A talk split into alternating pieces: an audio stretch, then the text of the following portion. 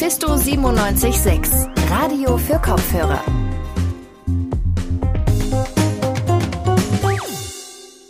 Heute mit Jonas Gretel an diesem 25. November, dem Internationalen Tag zur Beseitigung der Gewalt gegen Frauen.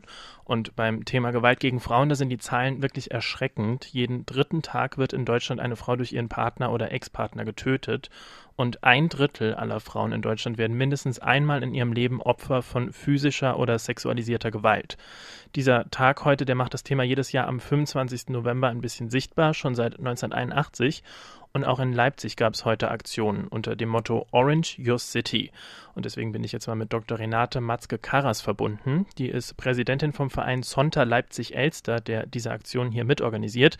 Hallo, Frau Dr. Matzke-Karras. Ja, hallo, ich grüße Sie. Orange Your City, das ist heute das Motto und das heißt, dass heute auch das Leipziger Rathaus zum Beispiel orange angeleuchtet wird. Warum eigentlich gerade orange?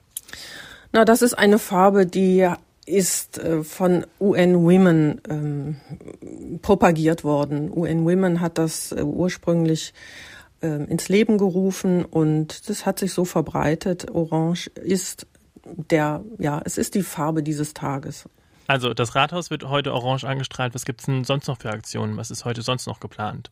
Es sind natürlich wunderbare Aktionen heute ähm, geplant. Natürlich eben die Beleuchtung des Rathauses und des Stadthauses. Und auf dem Burgplatz äh, um 16 Uhr gibt es eine Kundgebung, und zwar von ähm, dem Verein Frauen für Frauen zum Thema Femizide in Leipzig und in den angrenzenden Landkreisen. Und äh, während der Kundgebung wird ein Transparent entrollt äh, am Rathaus mit den Namen der Mordopfer. Dann gibt es schon etwas länger eine Plakataktion von Bellis e.V. hier in Leipzig. Ähm, seit dem 23. November sieht man Plakate in den Bahnen zum Thema Männlichkeit. Was Männlichkeit ist, entscheidest du. Außerdem äh, gibt es schon auch seit ein paar Tagen die Aktion Gewalt gegen Frauen kommt nicht in die Tüte. Da machen einige Bäckereien mit, auch in Zusammenarbeit mit Frauen für Frauen e.V. Ja, da findet man eben diesen Slogan, um auch eben auf dieses Problem äh, hinzuweisen. Also es gibt verschiedene Aktionen. Der Tag zur Beseitigung der Gewalt gegen Frauen, der wird ja auch schon seit vielen Jahren hier in Leipzig begangen. Was ist denn da das Ziel der verschiedenen Organisationen und Vereine? Was wollen Sie konkret erreichen mit so Aktionen wie heute? Na, vor allem wollen wir natürlich das Thema ins Bewusstsein der Gesellschaft rücken. Ähm, wir wollen zeigen, dass das Thema sehr nah ist, auch wirklich in unserem Umfeld. Wir wollen darauf hinweisen, dass man auch helfen kann, ja, auch als Nachbar mal ein offenes Ohr hat, was alles so abgeht äh, in der Nachbarschaft und vielleicht da eine helfende Hand ausstreckt. Wir wollen aber auch betroffenen Frauen ähm, zeigen, dass sie nicht alleine sind, dass es, ähm, dass man sich nicht schämen muss, dass es Hilfe gibt und zwar sehr nah und ähm, das ist eigentlich für uns zunächst mal das Wichtigste äh, für heute. Sie haben jetzt auch schon das Thema Femizide erwähnt. Das ist Thema auch bei manchen Aktionen, also Morde an Frauen. Wie wichtig ist denn das Thema speziell hier in Leipzig? Von welchen Schicksalen hören Sie so in Ihrer täglichen Arbeit? Na, wir hören natürlich das, was man auch in den Medien hört. Ganz aktuell gibt es ja leider schon wieder einen Fall. Nicht direkt in Hinblick auf Femizide, aber grundsätzlich, dass dieses Thema so nah ist, das hören wir schon. Wir sind ja als Zonta ein ehrenamtlicher Serviceclub von Frauen, ähm, die sich für die Verbesserung äh, der Lebenssituation von Frauen und Mädchen weltweit einsetzen. Und wenn wir äh, Kampagnen machen und in die Öffentlichkeit gehen, dann sind wir immer wieder erschreckt, wie, äh, wie häufig wir doch auch von Frauen angesprochen werden, die selber ähm, betroffen sind.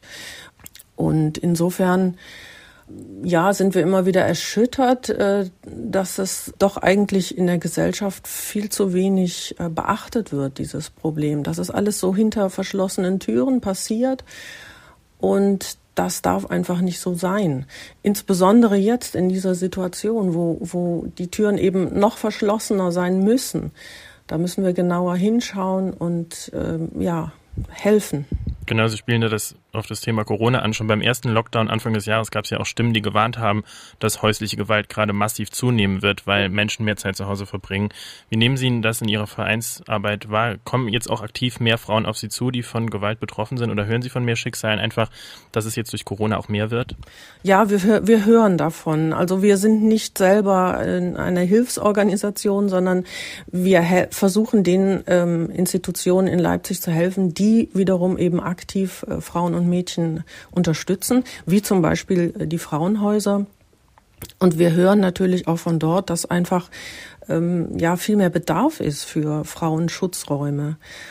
Ähm, und ja, man sieht es ja auch im, im Netz, wenn man mal UN Women ähm, die Webseite sich äh, genauer anschaut, da gibt es wirklich schon Zahlen jetzt aus dieser Corona-Zeit, die besagen, dass es in manchen Ländern fünfmal so viele Hilferufe gibt äh, wie in dem Jahr zuvor. Und das sind natürlich sehr alarmierende Zahlen. Auf jeden Fall. Vielleicht zum Schluss noch, die Stadt Leipzig gehört ja auch zu den Schirmherren von diesem Aktionstag heute. Haben Sie das Gefühl, dass die Stadt sich genug engagiert gegen Gewalt an Frauen oder gibt es da Dinge, die Sie sich von der Politik wünschen, die vielleicht noch nicht umgesetzt sind? Natürlich gibt es immer mehr Möglichkeiten, diese Organisationen zu unterstützen, die halt für Frauen da sind. Das auf jeden Fall.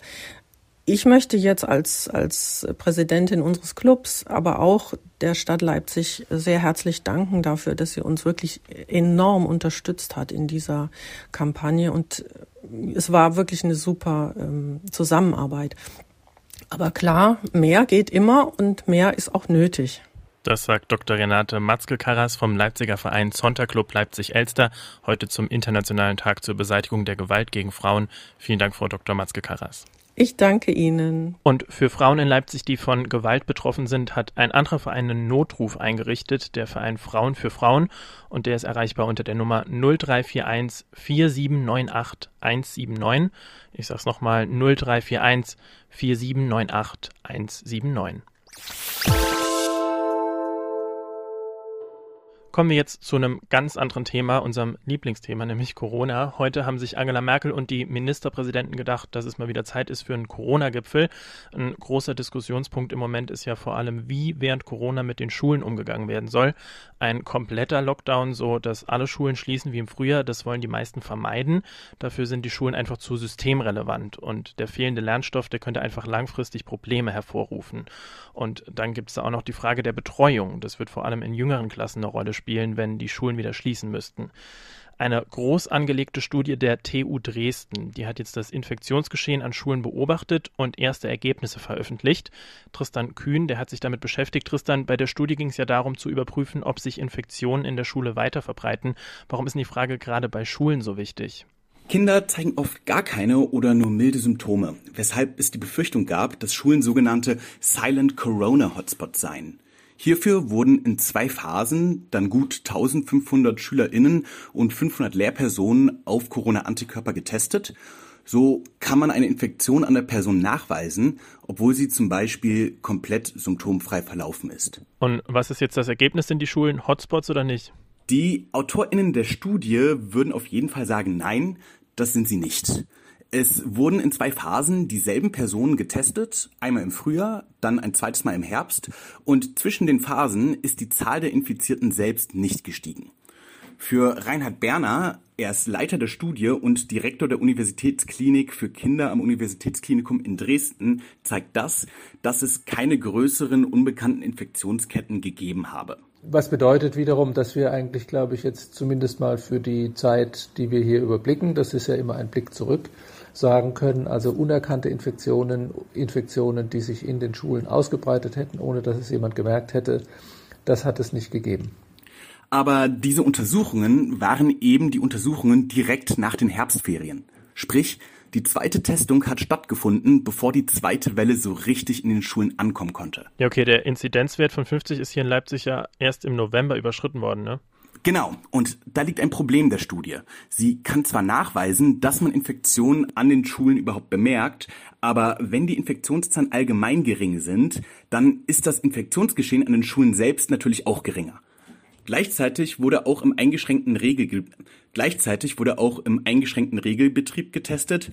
Also man kann aus den Ergebnissen nicht unbedingt auf einen normalen Schulbetrieb schließen, weil dadurch durch den eingeschränkten Regelbetrieb auch in den Schulen versucht wird, das Infektionsgeschehen durch das Einhalten einiger Hygieneregeln möglichst einzuschränken. Also das heißt, die Studienergebnisse muss man vorsichtig behandeln, aber welche Schlüsse kann man trotzdem konkret daraus ziehen? Naja, zunächst mal, es finden Infektionen an Schulen statt, aber eben nicht mehr als zum Beispiel anderswo. So sieht es zumindest Professor Berner. Der entscheidende Punkt ist in den Schulen, und das können wir sagen, in den Schulen passiert eben nicht mehr als außerhalb der Schulen. Das heißt also, ein Anheizen der Infektionsketten in den Schulen findet nicht statt. Steigt das Infektionsrisiko außerhalb der Schulen, wird es in den Schulen zwangsläufig auch zu mehr Infektionen kommen, weil das Virus wird dann halt in die Schulen hineingetragen. Weswegen das Einhalten der Hygieneregeln an den Schulen, zumindest bei den SchülerInnen der älteren Jahrgänge, nach Reinhard Berner auch unbedingt notwendig ist. Okay, ja, da sind wir jetzt schon bei den älteren Jahrgängen. Die Abstandsregeln und die anderen Hygieneregeln, werden die dort ausreichend umgesetzt? Kann man dazu was sagen? Laut Jens Risse, er ist Vizepräsident von der Lehrergewerkschaft GEW und auch selber Lehrer an einer Oberschule in Mügeln, werden sie nicht ausreichend umgesetzt. Mit dem habe ich heute auch gesprochen und er hat auch über eine Umfrage gesprochen, laut der die meisten Lehrpersonen eben wegen dieser mangelnden Maßnahmen auch Angst vor einer Infektion haben.